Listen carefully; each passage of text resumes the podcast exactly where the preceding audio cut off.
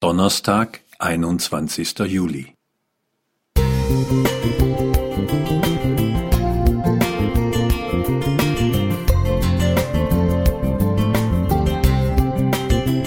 Ein kleiner Lichtblick für den Tag.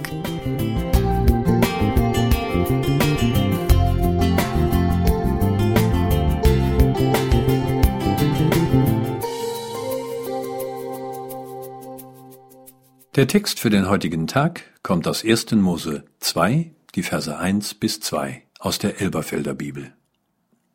So wurden der Himmel und die Erde und all ihr Heer vollendet.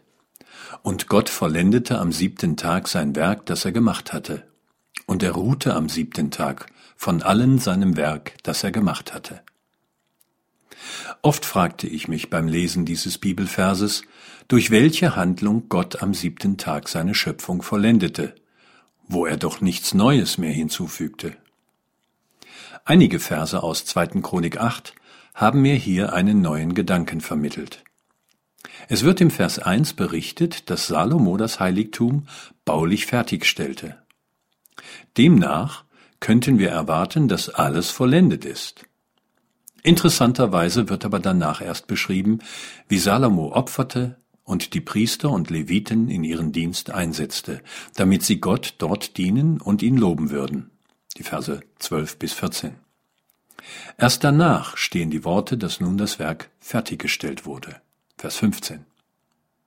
Beim Vollenden eines Werkes liegt der Fokus nicht nur auf dem Schaffen allein, sondern auch darauf, dass ein Werk für seinen bestimmungsmäßigen Gebrauch verwendet wird. Für 1. Mose 2 bedeutet dies, dass der Mensch nicht nur die ihm am sechsten Tag übertragenen Aufgaben erfüllt, sondern mit dem für ihn geschaffenen Gott verherrlicht. Der Mensch stellt Gott dadurch in den Mittelpunkt seines Lebens und jetzt erst ist das Werk vollendet. Welch ein herrliches Sinnbild ist dafür der Sabbat. Schöpfung ist nicht zum Selbstzweck geschehen. Der Mensch findet erst in der Anbetung Gottes den eigentlichen Sinn des Lebens. Wie es bei Salomo zur Grundordnung gehörte, sind Rühmen und Gottesdienste in der ganzen Bibel empfohlene Mittel, um den Halt nicht zu verlieren, ja um geistlich überleben, auftanken und Dinge trotz Sünde vollenden zu können. Das hat nicht immer etwas mit Sentimentalität und Emotionen zu tun, sondern kann enorm Kraft kosten. Wir schweben eben nicht alle Tage unseres Lebens auf Wolke sieben. Wir dürfen aber gerade in Not, Anfechtung und Bedrängnis lernen, unseren Schöpfer durch jene Elemente neu zu erkennen.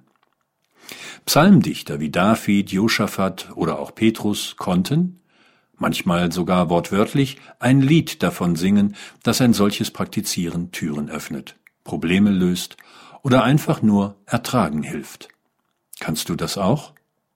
Probiere es doch heute einfach aus. Matthias Schütt Musik